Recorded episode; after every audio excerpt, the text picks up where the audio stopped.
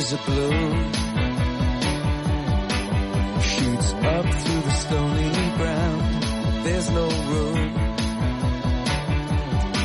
no space to rent in this town. You're out of luck. And the reason that you had to care, the traffic is stuck. And you're not moving anywhere. Comienza en Radio María Sexto Continente. Con el obispo de San Sebastián, Monseñor José Ignacio Munilla.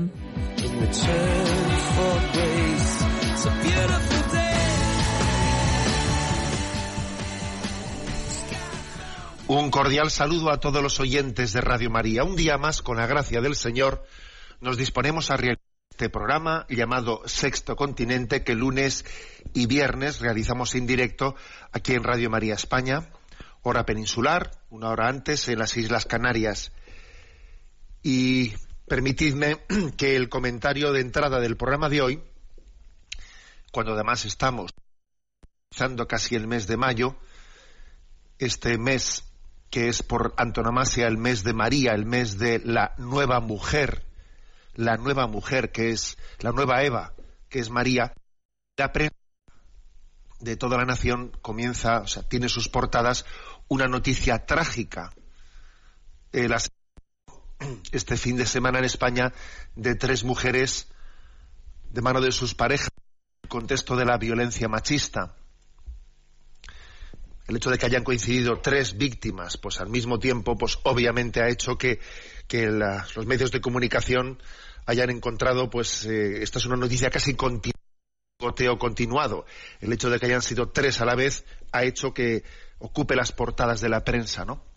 Estos nuevos casos se elevan a 28 el número de víctimas mortales en España a causa de la violencia machista en lo que va de año 2017 y si se tiene en cuenta que en el año anterior pues fueron 44 las mujeres asesinadas, pues obviamente se ve claramente que pues que los datos todo apunta a que va a que va a aumentar muchísimo, ¿no? Pues el número de mujeres asesinadas con respecto al año anterior.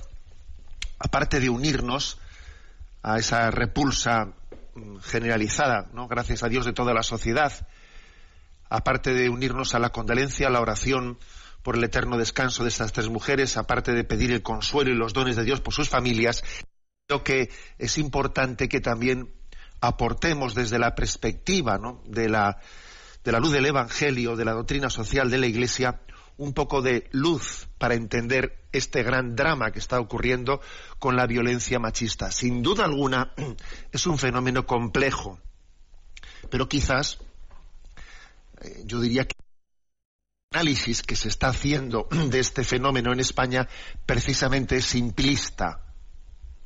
No se abre, ¿no? A ver toda la complejidad que tiene este fenómeno. Yo me atrevería a decir que detrás de este fenómeno de la violencia machista se esconde los coletazos de una cultura machista que se resiste a la dignificación de la mujer. Obviamente eso es verdad. ¿eh?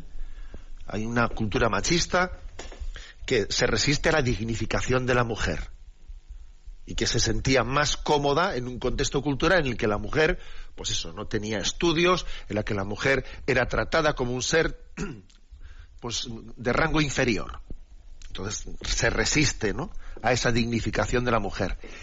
Pero ojo, hay otros factores que, que, son complementarios y que hay que tenerlos en cuenta como es por ejemplo el hecho de que en nuestra sociedad se permite, se, permite, se da un rango, un rango de tolerancia al alcohol y al uso de las drogas. Detrás del ejercicio de la violencia muchas veces se esconde el alcohol y el uso de las drogas, que, las, que están toleradas en nuestra sociedad de una manera increíble, que están haciendo sufrir a tantísimos matrimonios. Muchísimos matrimonios sufren por el alcohol. Es una cosa inmediata, ¿no? De, las relaciones tensas en el, en seno de la familia. ¿Cuántos sufren cuando ven que su padre llega tocado a casa? Su madre también se ha vivido alcohol. ¿Cuántos hijos están sufriendo? Matrimonios, etcétera, ¿no?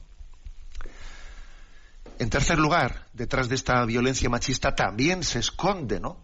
Los efectos de una cultura pansexualista. El pansexualismo pues, consiste en, en, hacer una visión, una visión de la relación del hombre y la mujer hipererotizada, ¿no? Reduciendo, reduciendo la relación del amor a un mero uso y abuso en uno del otro. Es una cultura del usar y tirar. Y en esa reducción del amor al, a la pura, eh, al puro placer genital, sin duda quien tiene más de perder en esa, en esa reducción del amor al sexualismo es, es la mujer. Y en esa utilización de la mujer como placer de usar y tirar, se está poniendo las bases de, una relación violenta hacia la mujer. Pornografía, detrás de la pornografía, se están poniendo las bases de una utilización violenta de la mujer. Esa cultura pansexualista hace mucho daño ¿no? a la dignificación de la mujer. La crisis de la figura paterna, sí, sí, la crisis de la figura paterna provocada, pues, por, ¿eh? porque salir, ¿no? De esa cultura machista desde los parámetros del feminismo, del feminismo hace que la figura paterna no, no sepa exactamente dónde colocarse, ¿no? Al obispo de Solsona, Monseñor Xavier Nobel, pues le ha caído el chaparrón por haber dicho algo que además no lo ha dicho él, sino que lo ha dicho el Santo Padre en alguna referencia explícita que el Santo Padre hace a ese respecto en Amoris Leticia, sobre la confusión que está creando ¿no? y la identidad de los, de los jóvenes, pues el hecho de, de, que, los, de que exista una crisis ¿eh? de la figura paterna. Y esa crisis de la figura paterna también, obviamente, ¿no? muchas veces deriva cuando, cuando uno no tiene una identidad suficientemente pues, marcada, hace que parece que la reivindica a veces violentamente. En definitiva, en materialidad, la secularización están realizando un efecto de involución hacia la animalización del hombre. Entonces, ¿qué pasó en el reino animal? Pues en el reino animal, cuando el hombre se desespiritualiza y en una involución se animaliza. Como he dicho, fruto del materialismo y de la secularización, pues lo que pasa es que retornamos a la ley del reino animal, en el que es la ley del macho sobre la hembra. ¿eh? El macho tiene más fuerza que la hembra y la domina. Y la domina. Y, esto es un parámetro clave en la violencia machista, la desespiritualización de nuestra relación, ¿no?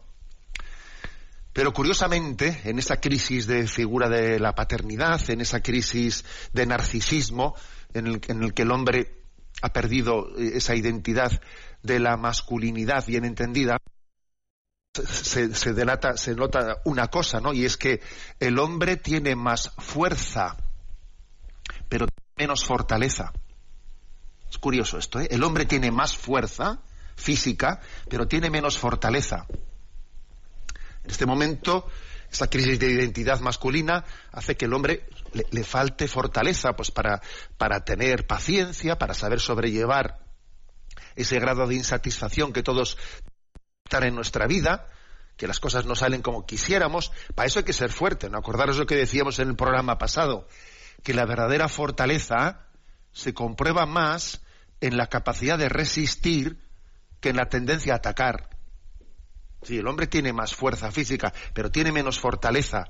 Y, esto lo digo especialmente en su crisis, en esta crisis de la figura paterna, ¿no? Que está latente, ¿no? Patente, vamos, ¿no? En nuestra, en nuestra sociedad. Por eso, en este, en este mes de mayo, en el que nos estamos centrando en la nueva Eva, en María, imagen de la mujer, también queremos centrarnos en San José, porque esa imagen de San José es absolutamente necesaria para dignificar al padre y para rescatarle al, al varón en este momento de esa crisis de figura de identidad paterna y masculina en la que está inmerso, ¿no? Y solamente de esta manera podremos salvar ¿no? esta, esta gran crisis que estamos padeciendo en muy compleja, como he dicho, en sus violencia machista entre nosotros. Reiteramos nuestra, nuestro pésame hacia las familias de estas mujeres asesinadas y nuestro compromiso con las mujeres que puedan estar en el seno familiar, que puedan estar también sufriendo distintos grados de violencia machista. Compromiso con ellas. Y creo que aquí es muy importante el tú a tú, la cercanía en los acompañamientos personales. Bueno, lo dejamos aquí en este comentario de entrada y ahora pues continuemos ¿no? con nuestro programa de Sexto Continente, que sabéis que tiene una cuenta de correo electrónico, sextocontinente arroba como, como punto de contacto principal para que podáis enviar vuestras preguntas, comentarios, aportaciones, que son muy bienvenidas. Hay una cuenta de Twitter, arroba obispo munilla, y un muro de Facebook que lleva mi nombre personal, José Ignacio Munilla, y también de Instagram, que lleva mi nombre también de Obispo Munilla. Bueno, pues desde esas mm, cuentas de las redes sociales acompañamos también y tomamos el pulso al mundo para luego llevarlo a este programa. Vamos a ver qué tema he elegido para el día de hoy. Hoy es nuestro último programa de Sexto Continente en este mes de mayo, un mes que importante en Radio María. ¿eh? muy importante por su campaña, por lo que ha supuesto la maratón, por, eh, por haber enfatizado esa devoción a, María desde, desde estas, las ondas de esta radio. Bueno, pues yo quiero también quiero, quiero aportar unas claves, unas claves para finalizar este mes de mayo. Y me voy a servir para ello de este fin de semana todavía no ha concluido. ¿eh? Hoy termina la peregrinación de la diócesis de San Sebastián al santuario de Lourdes. Tenemos, la, tenemos el privilegio en la diócesis de San Sebastián de estar ahí pegandito a Lourdes, ¿no? Y por cierto, hemos coincidido con la peregrinación de Madrid, con una de las dos peregrinaciones que se suelen hacer anualmente. Hemos estado también con ellos y había un ambiente en Lourdes fabuloso, maravilloso, ¿no? Bueno, pues el sábado por la mañana tuvimos la misa en la gruta de Lourdes, que presidió un servidor, y voy a mm, poner brevemente eh, e intercalo mis comentarios pues a, las reflexiones sobre la figura de María que hice en esa Eucaristía y las comento como, con vosotros a modo de, digamos, pequeñas claves que nos que pueden podrían ser como una conclusión para este mes de mayo. ¿eh? Comenzamos a escuchar la primera parte de esa homilía y intercalo yo después de algún comentario. El Evangelio que he escuchado posiblemente pueda parecer sorprendente. ¿Quiénes son mi madre y mis hermanos? Digo que es un texto sorprendente porque parece que Jesús como que toma distancia de su madre, en vez de salir inmediatamente a recibirla cuando le dicen que ha venido a buscarle su madre y sus hermanos. ¿Quiénes son mi madre y mis hermanos? No, Jesús no es que tome distancia de su madre, sino más bien en este texto evangélico nos está descubriendo, nos está revelando cuál es la naturaleza de la maternidad de María. ¿Cómo es la maternidad de María? La maternidad de María, como dice, sabéis que San Pablo utiliza la expresión no según la carne, sino según el espíritu. María no es madre según la carne, sino según el espíritu maternidad carnal y qué es la maternidad espiritual? Pues una maternidad carnal, que todos lo conocemos porque está también en nuestra propia vida, una maternidad en la que una madre ama mucho a su hijo, le ama, pero quizás le ama con un amor y lo que desea para él es que no sufra, que tenga éxito en la vida, que le vayan bien las cosas y sin más. Esa es la perspectiva de una maternidad carnal. Según la carne, la madre, por instinto, por instinto quiere que su hijo no que tenga éxito, que le vayan bien las cosas. Pero la maternidad espiritual es otra cosa. La maternidad espiritual es luz a un hijo para la vida eterna. Y la maternidad espiritual, que también lo vemos a nuestro alrededor en las madres cristianas, es aquella que, ante todo y sobre todo, procura, busca que sus hijos descubran la voluntad de Dios, que se enamoren de ella, que la sigan y para ello que abracen decididamente la cruz. sin escaparse de la cruz, sin huir de ella, sin hacernos enemigos de la cruz de Jesucristo. María no amó a su hijo según esa maternidad carnal de quien solo quiere que tenga éxito y no sufra. No, tuvo una maternidad espiritual en la que le ayudó a su hijo a ser fiel en el camino de la cruz. No le apartó a su hijo del camino de la cruz, sino que fue en todo momento escuela, ejemplo de abrazar la voluntad de Dios. Por lo tanto, este texto, este evangelio que hemos escuchado, ¿quiénes son mi madre y mis hermanos? Está recordando que la relación que tiene Jesús con su madre y la que su con todos nosotros no es una mera maternidad carnal que tiene unos objetivos de tejas para abajo, de un mero practicismo. Y ojo, que a veces nosotros en nuestra devoción a la Virgen María tenemos ese riesgo, tenemos ese riesgo de, de buscar en ella una maternidad carnal que utilitarista, haciendo de María alguien que colme nuestras expectativas inmediatas, las de Texas para abajo, ¿no? Olvidando que la auténtica, la vocación definitiva de María es darnos salud para la salvación eterna. Para la salvación eterna. Queridos hermanos. Bien, hasta aquí estas palabras que te quiero remacharlas con el siguiente comentario. No sé si sois conscientes de que esta, esta vivencia carnal de la maternidad es, nos rodea completamente, nos invade completamente os cuento la anécdota, os cuento la anécdota de que estos días de primeras comuniones, etcétera, ¿no?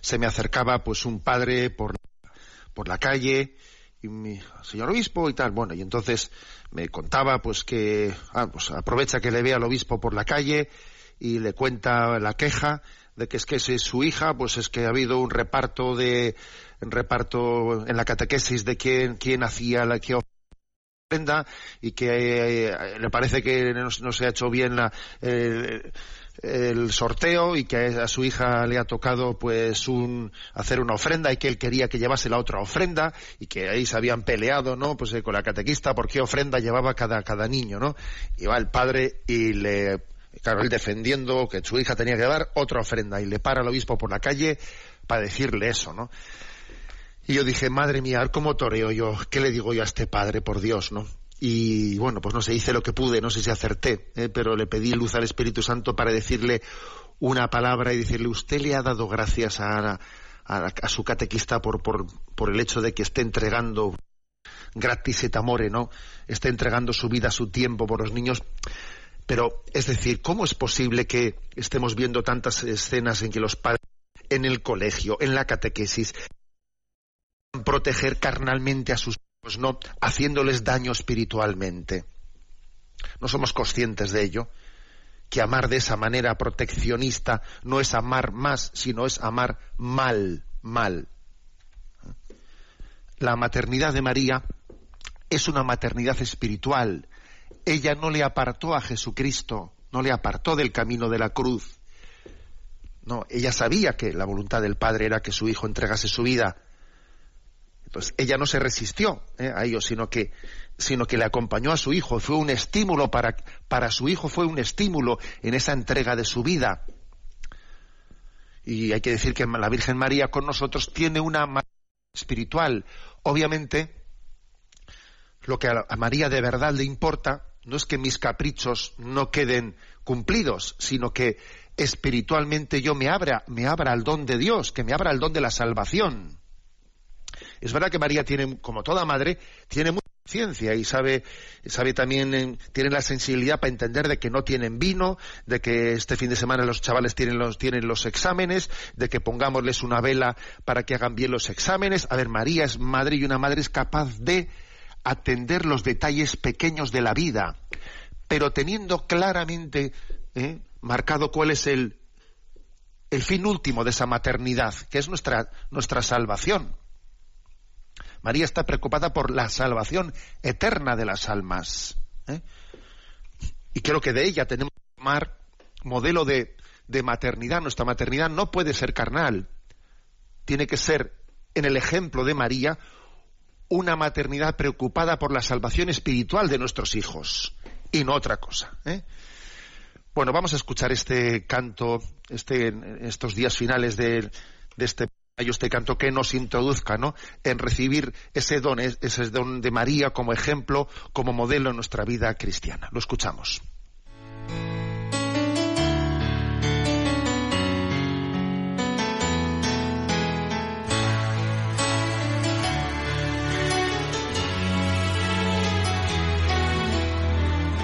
¿Quién dormirá en tu?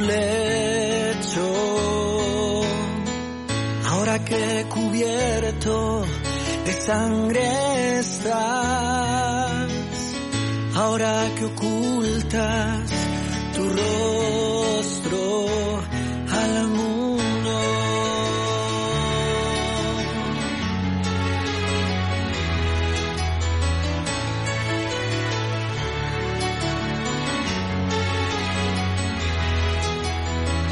¿Cómo conocer?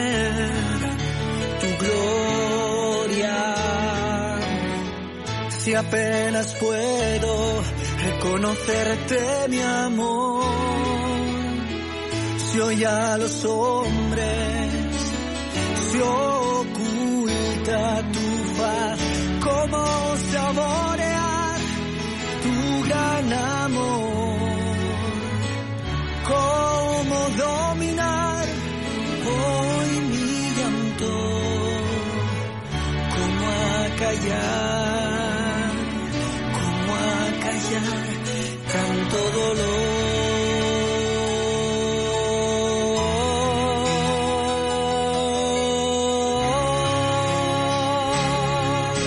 Mis lágrimas lavan mi cara, me abrazas de dolor y ahora tú tan solo exhausto y roto te siento en mi interior tan desgarrado entre mil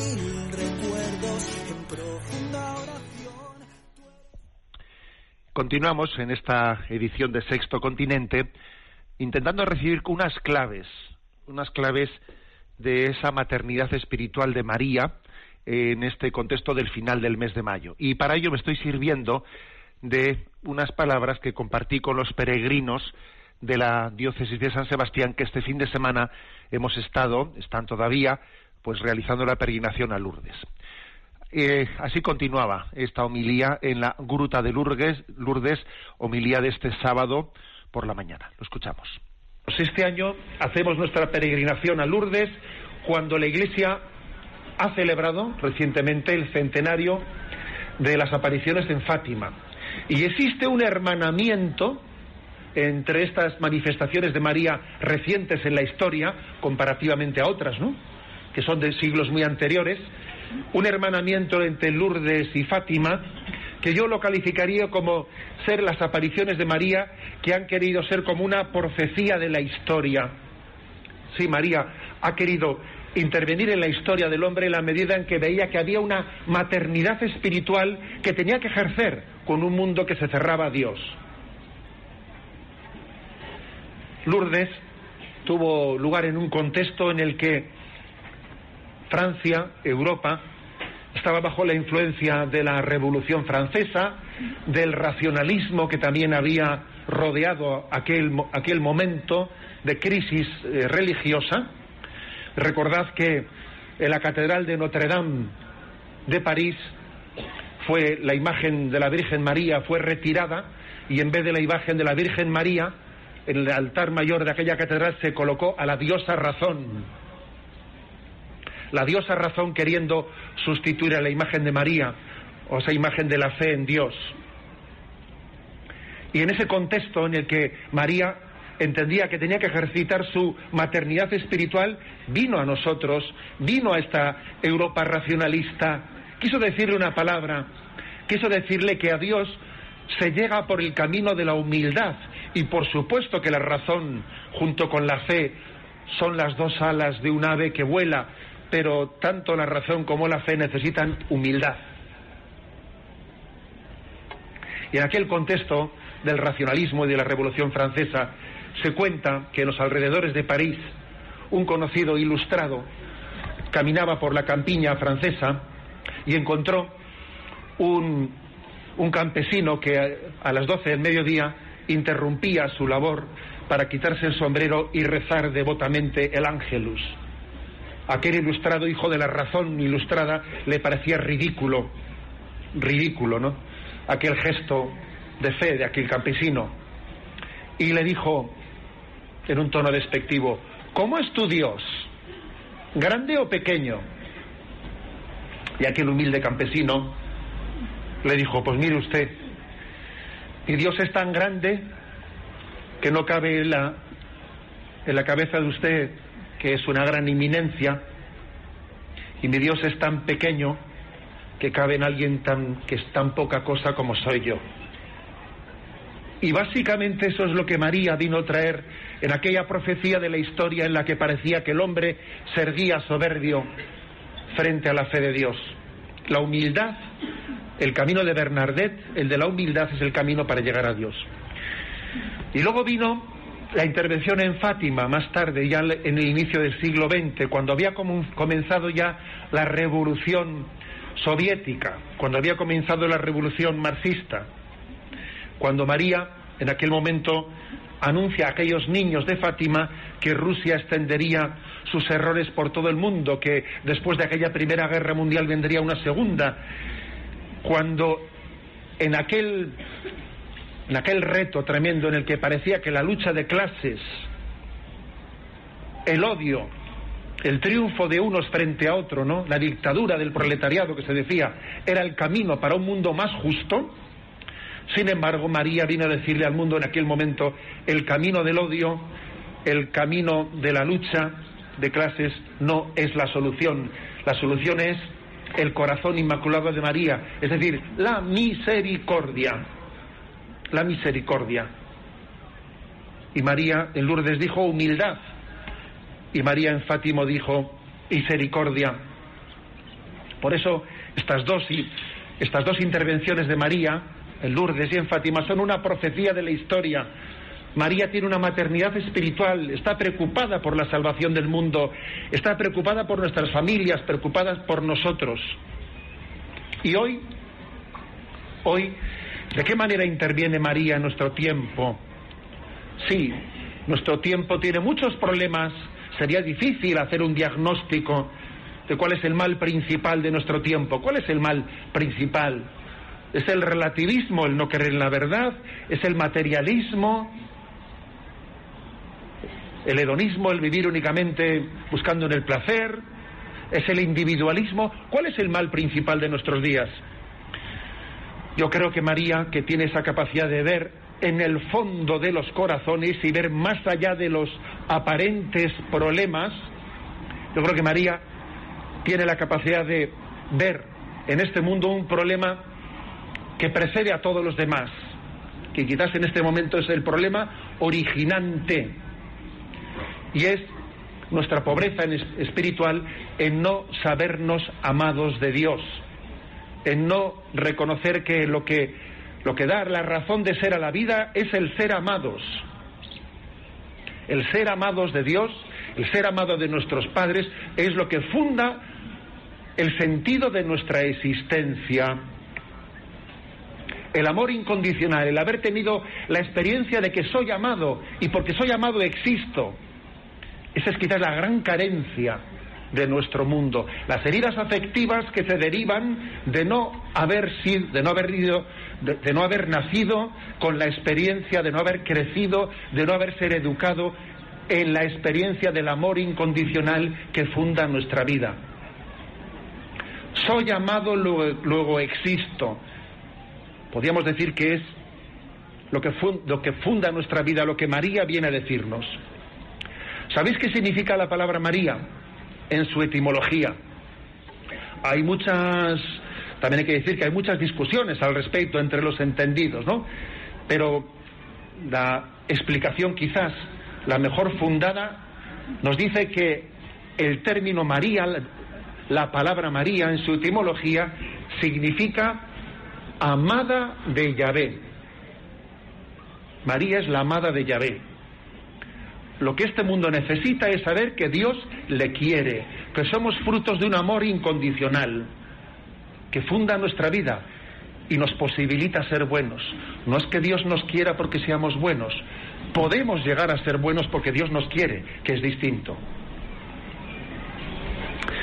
Vamos a dejarnos cuidar por ella. Es su maternidad espiritual. Déjate cuidar por tu madre. Deja tus resistencias al amor materno, al amor espiritual de María, porque Jesús le ha encomendado que te cuide. Jesús le ha encomendado que tenga ese cuidado maternal con cada uno de nosotros. Si conocieses el amor de Dios y cómo te ha enviado a su madre y cómo ella te está cuidando, abrirías tu corazón para que ese influjo materno fuese pleno en tu vida. Hasta aquí esas palabras con las que mm, en, esa, en ese lugar tan sagrado de la Gruta de Lourdes, no sé si escuchabais ahí que de fondo en la, en la grabación se escuchaba ahí un canto de los pájaros porque es impresionante, se nos pusieron ahí dos o tres pajarillos haciendo de coro en la Gruta de Lourdes que fue impresionante. Bueno, pues ¿Cuál es, por lo tanto, el gran testamento que nos quiere dejar María eh, en este momento final del mes de mayo, que lo hemos vivido con una especial intensidad en Radio María, ¿no? ¿Cuál es el testamento de María? El testamento de María es humildad y misericordia, por una parte. Humildad y misericordia.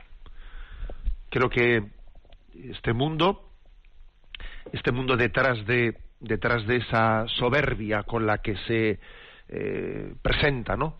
Esa soberbia de no aceptar nada, etcétera, de rechazarlo todo, ¿no? ese rechazo de la tradición. Yo reinvento la vida, yo reinvento la cultura, ¿no? Pues lo que, lo que, me va, que me va a, a, enseñar a mí mi abuelo, que me va a enseñar a mí mi padre, o sea, ese, ese, ese querer reinventarse a sí mismo, ¿no? Y rechazar la tradición, ¿no? Ese acto de soberbia en el fondo es una actitud defensiva de alguien muy débil, muy débil. Y a veces, precisamente en la debilidad, se reacciona de una manera violenta.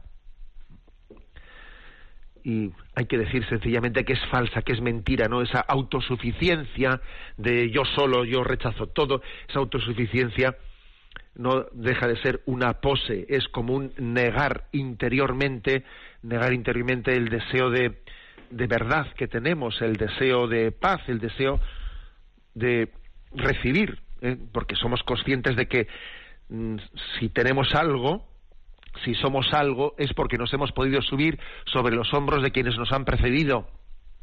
¿Qué tengo yo que no haya recibido? Si todo es don, si todo es gracia. O sea, por lo tanto, frente a, a esta especie de rebelión soberbia, de pretender nosotros no pues presentarnos como si fuésemos autosuficientes. María te dice humildad. La humildad es saber que somos muy poca cosa pero al mismo tiempo somos grandes para Dios. Nuestra humildad no es un autodesprecio es todo lo contrario es valorarnos como Dios nos valora. Y para Dios somos alguien importante porque Él entregó a su Hijo por nuestra salvación. Luego humildad es saber que somos algo grande, e importante, porque Dios ¿no? nos ha dignificado. Somos grandes en Dios.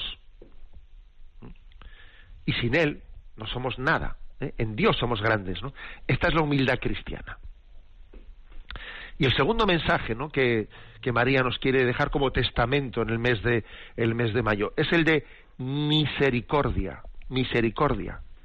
El tener paciencia unos con los otros. Pero primero tener paciencia y tolerancia con la, con la propia miseria, con la propia flaqueza.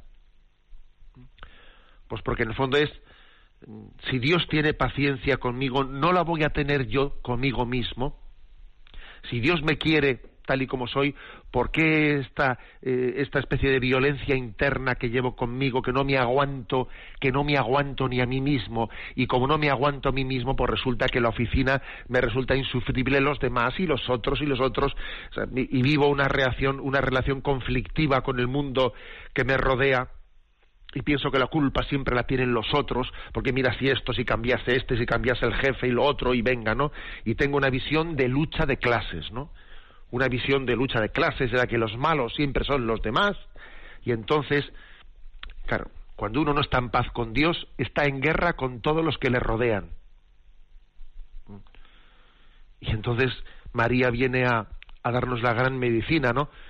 Viene ya a decirnos, mira, en el corazón inmaculado de María caben todos. Y si todos cabéis en el corazón de la madre, ¿qué hacéis ahí peleándoos unos con otros? Tú no te das cuenta que, que en el corazón de María cabéis todos. ¿Qué haces tú ahí peleándote con el otro? Por lo tanto, misericordia, por lo tanto, capacidad, ¿no? Recibida de Dios de amar a las personas como son. De esta manera y solo de esta manera podemos ayudarles a que vayan superándose y cambiando y cambiando. Solo cuando amamos a los demás, aceptándoles y queriéndoles incondicionalmente, les ayudaré, les podremos aportar algo, ¿no? A corregir sus defectos, ¿no?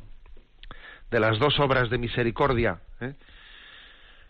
lo de corregir al que yerra y sufrir con paciencia los defectos del prójimo, el orden tiene que ser primero estar sufrir con paciencia los defectos del prójimo, tener tolerancia, tener paciencia, y solamente así podremos tener la capacidad más adelante de poder corregir al que yerra. Sin lo primero, lo segundo es una quimera. Por lo tanto, misericordia. María viene a darnos este gran testamento, humildad y misericordia, misericordia y humildad, como los dos pasos, ¿no? Como los dos pies sobre los que caminamos en la vida. Y esto solamente es posible, esto solamente es posible, uno solamente puede ejercitar la humildad y solamente puede ejercitar la misericordia si tiene una experiencia vital, profunda, fundante en su vida, que se sabe amado incondicionalmente por Dios. Eso es lo que a uno le da un suelo firme, un suelo firme tiene capacidad de tener misericordia porque se sabe amado incondicionalmente, porque y es, y es humilde porque claro, si ese amor incondicional es gratuito, ¿cómo no voy a ser humilde? Solamente el que tiene esta experiencia del amor gratuito fundante de su vida es capaz, ¿no? de vivir la humildad y la misericordia. Pero claro, si no transmitimos al mundo el amor de la creación, el amor de un Dios que nos creó de la nada, que lo lógico es que ni siquiera existiésemos, que existimos por un regalo de amor. Y si no transmitimos al mundo de que la paternidad y la maternidad es una colaboración con Dios, para que desde la sobreabundancia de su amor nosotros también nos hagamos fecundos, claro, es que entonces el, hombre nace y no sabe ni quién es, ni, ni conoce lo que es más hondo en su identidad, que es haber sido fruto del amor de Dios y de sus padres. Bueno, pues este es el gran mensaje de María. Fijaros qué mensaje, qué pedazo de mensaje. Es que esa línea de continuidad, ¿no? De Lourdes Fátima, esa profecía de la historia, es lo que necesitamos para ser felices. Ese gran testamento de Dios de Dios al mundo en su madre. Eh, él, siendo consciente de esta gran crisis, ha enviado a su madre y le ha dicho, cuídalos. Esta es la maternidad espiritual de María. Es la maternidad espiritual. ¿eh?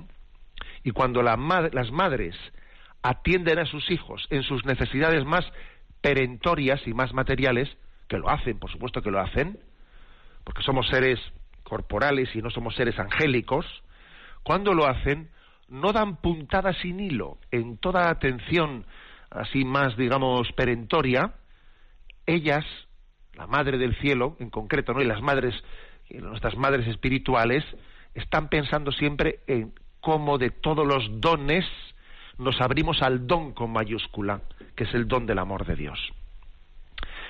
Bueno, estamos en víspera de Pentecostés, por otra parte, ¿eh? y María, a María le pedimos el don de estar plenamente abiertos ¿no? Al, a ese don del Espíritu Santo que, llena, que llega a nosotros. Lléname del Espíritu de Dios, de Roberto Orellana. Escuchamos esta canción.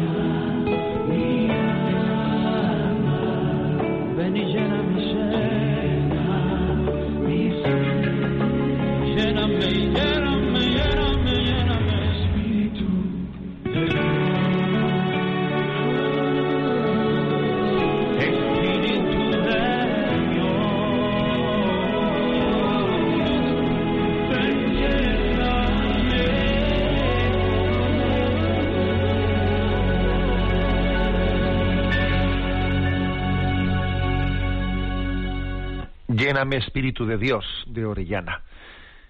Estamos en este programa de Sexto Continente Radio María, pues casi finalizando el mes de mayo y aprovecho para decir que este mes de mayo ha sido muy importante en la vida de, Radio María. Me lo decían pues en este fin de semana en el que he estado en Lourdes, allí me he encontrado con muchísimos oyentes de Radio María, ¿no? La verdad es que es una alegría ver el eco de la radio cuando uno va a un sitio como así, Radio María. Os cuento algunas anécdotas que me han hecho reír mucho de lo que es el efecto Radio María, ¿no? Entonces estaba ayer celebrando misa pues con un grupo de, de peregrinos nuestros y claro, siempre entran personas que pasan por allí de otros grupos, ¿no?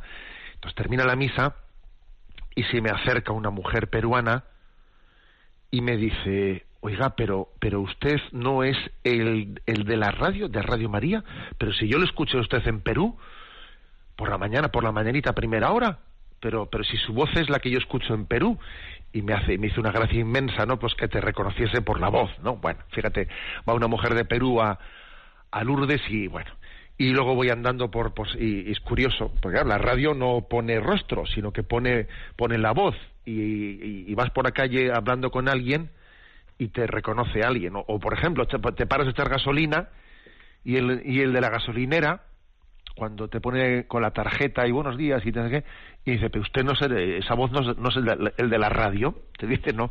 Bueno, es muy hermoso, es decir, el efecto Radio María es impresionante, impresionante.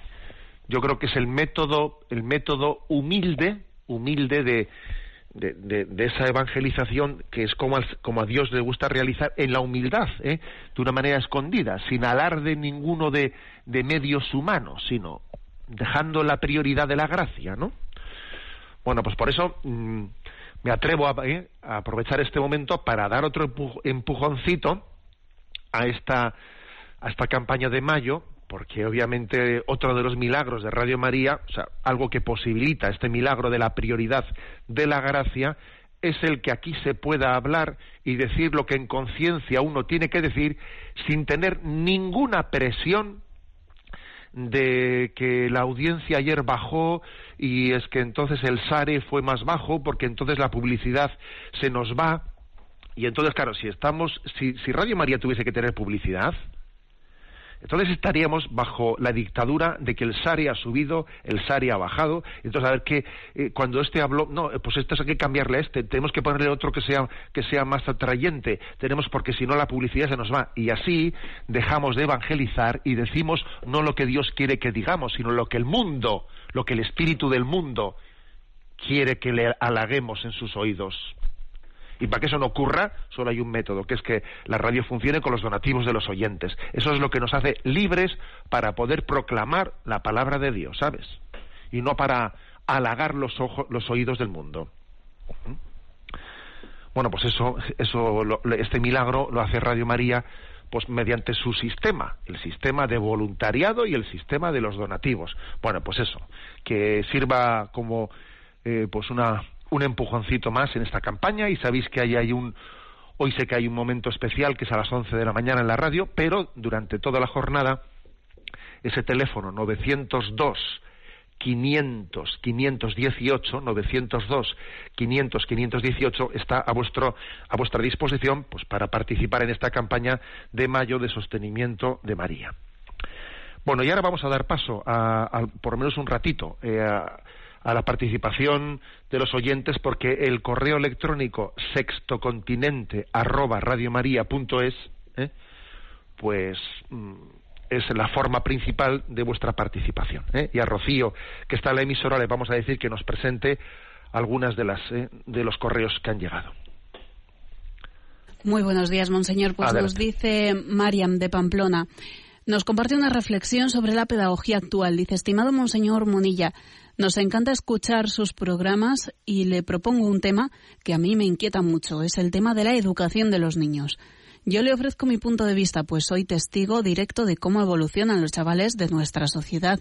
Me dedico a la enseñanza y soy docente por vocación. Trabajo con los chavales de primero y segundo de la ESO y no resulta ninguna novedad decir que los chicos y chicas de hoy en día cada vez necesitan más estímulos para captar nuestra atención en el, en el aula. De ahí la pregunta que todos los profesores nos hacemos, ¿cómo puedo innovar en mi aula para conseguir motivarles? ¿Qué puedo inventar? Personalmente estoy de acuerdo en que hay que tener despierta esta intuición de cómo llegar al alumno y también creo que las nuevas ideas enriquecen al estilo de cada profesor pero lo cierto es que estos últimos años tengo una sensación de que a los niños de hoy no hay forma de satisfacerles. Hace dos años no decían que el truco era hacer pensar al alumno, preparar mm, los desempeños. Si les hacemos pensar estarán mucho más motivados. Pero ¿cuál es mi sorpresa? Que los chavalillos que llegan ahora de primaria ya no quieren pensar. Los temas que hace poco entusiasmaban a los niños de 11 y de 12 años, ahora a las nuevas generaciones les resulta aburrido. Podría seguir mencionando más metodologías que hemos incorporado y las que incorporaremos, de tal manera que seguiremos haciendo malabares para tratar de conseguir enganchar a los niños que llegarán a las aulas. La pregunta que yo me hago es ¿No será que estamos haciendo algo mal? ¿No será que estamos haciendo niños insaciables? Porque también los profesores estamos siendo testigos y partícipes de los sacrificios que hacen en los centros educativos y no me refiero tanto a la parte económica para conseguir la tecnología de última generación, sino al tiempo y al esfuerzo, al desgaste psicológico, a la renuncia familiar por parte de los profesores y a los climas de trabajo que se estropean por culpa de la competitividad que se nos impone. Les transmito mi preocupación por los mm, preadolescentes de hoy en día y tengo la impresión de que estamos tocando techo. Ellos son víctimas de la inercia de nuestra sociedad. Nos hemos acostumbrado a darles en casa muchísimas cosas desde pequeños. Desde casa hemos agotado cartuchos de grandes viajes, grandes fiestas, grandes regalos y los niños reciben sin mover un dedo. Por tanto, mm, se creen con derecho a todo. Pero también en los centros, en las aulas, les damos de todo, infinitas mm, mm, materiales para que no se sientan limitados en su creatividad, infinidad de salidas para que puedan experimentar y sentir excursiones que en nuestra infancia eran impensables, semanas blancas, semanas azules, verdes, para cuando llegan a segundo de la ESO tenemos niños eternamente insatisfechos, insaciables, niños que están perdiendo la capacidad de agradecer, que, como usted dice, pierden la capacidad de sorprenderse. Niños obsesionados con el móvil y con el WhatsApp, con vídeos de YouTube y que no valoran la vida real, que no disfrutan del día a día y que no saben sufrir o sacrificarse. ¿Y qué se puede hacer? ¿Cuál es la solución? Me pregunto como profesora, como madre y como persona católica, porque la opción de dejarse llevar por esta dinámica parece que no ayuda demasiado. Bueno, como veis, una carta muy potente ¿eh? de Marian de Pamplona. Claro, alguien que vive ese tema, pues sufriendo dentro de la propia escuela, con los alumnos de, eh, de, la ESO, de primaria y luego de la ESO, etcétera. Entonces sufre tremendamente por ver que con todos los esfuerzos tan grandes que están haciendo los, los profesionales en la pedagogía, no aciertan, no aciertan, ¿no? He dejado sin leer que lo que ya ahora voy a leer yo, porque la verdad es que esta aportación de Marian, ella primeramente expone esta, esta, el problema de esta manera tan clarividente, y luego ella misma, en la segunda parte de lo que nos ha escrito, da un poco la, la, su propuesta de solución que yo hago mía y por lo tanto voy a, responderle con desde su propia propuesta. No voy a no me siento yo con capacidad de mejorar esta carta sino sencillamente de, de exponerla en la radio no dice ella yo creo que hay que innovar, pero innovar de forma radical. ¿Mm? Porque claro, aquí todos, toda la historia ha sido es que la clave está en innovar la pedagogía, en innovar la pedagogía. O sea, sí, claro, pero nosotros no podemos hacer, y lo mismo nos pasa en la iglesia. ¿eh?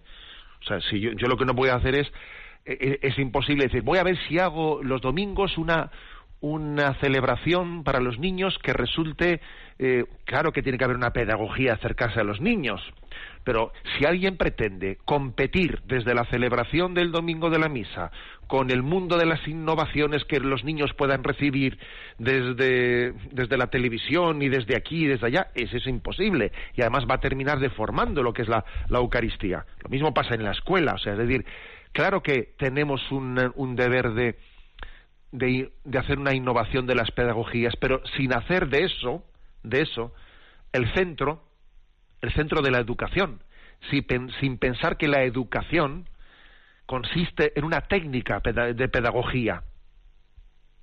Es que la educación es el encuentro entre dos libertades del educador y del educando bajo el influjo de la gracia de Dios. Es que si se pierde eso, no vamos a ningún lado. ¿eh? Por lo tanto, eh, dice, ¿no? Marian, dice, yo creo que hay que innovar, pero innovar de forma radical. Y mi apuesta es la escuela de la austeridad y del agradecimiento, dice ella. Me apunto, me convence lo que dice Marian. Escuela de la austeridad y del agradecimiento. Creo que la solución es volver a los orígenes, conseguir que los niños vivan la infancia de forma pausada, que los premios se consigan con esfuerzo y mérito. Apuesto por la austeridad de materiales, que aprendamos niños y adultos a buscarnos la vida con lo que tenemos y a crear nuestras propias soluciones. Austeridad en los viajes, en los regalos, en las vacaciones, disfrutar de la naturaleza de forma sencilla, pasar tiempo con la familia, en casa, en el parque, no quemar las etapas de la infancia incorporando las nuevas tecnologías antes de tiempo, no hacer niños adictos a las pantallas, esperar a comprarles el móvil, que disfruten de su preadolescencia con los amigos, que aprendan a vivir sin whatsappear, y que aprendan a esperar, que aprendan a disfrutar del ocio sin demasiado dinero, luchar contra todo lo que nos incita a comprar por comprar, ser capaces de aguantarse sin tenerlo todo, sin tener todo lo que está de moda. Y creo que con esta cultura de vida probablemente es mucho más sencillo conseguir que nuestros hijos valoren todo lo que les rodea y el esfuerzo y el cariño de las personas. Y probablemente sean capaces de reconocer a Dios en su vida.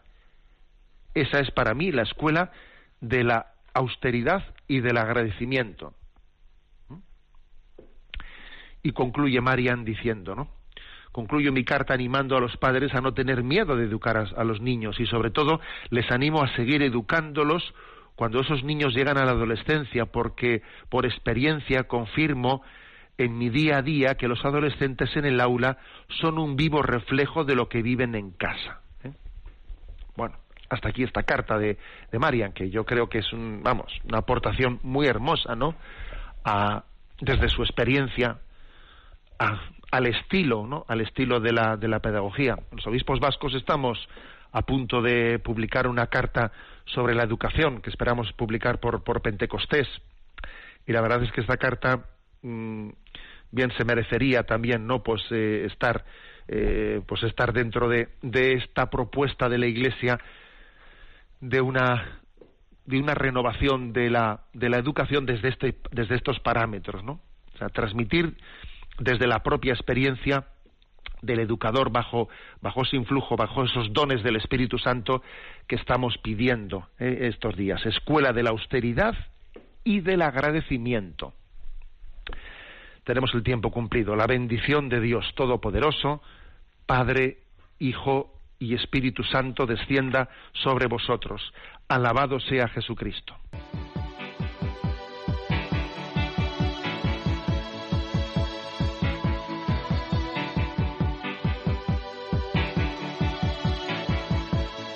Is a balloon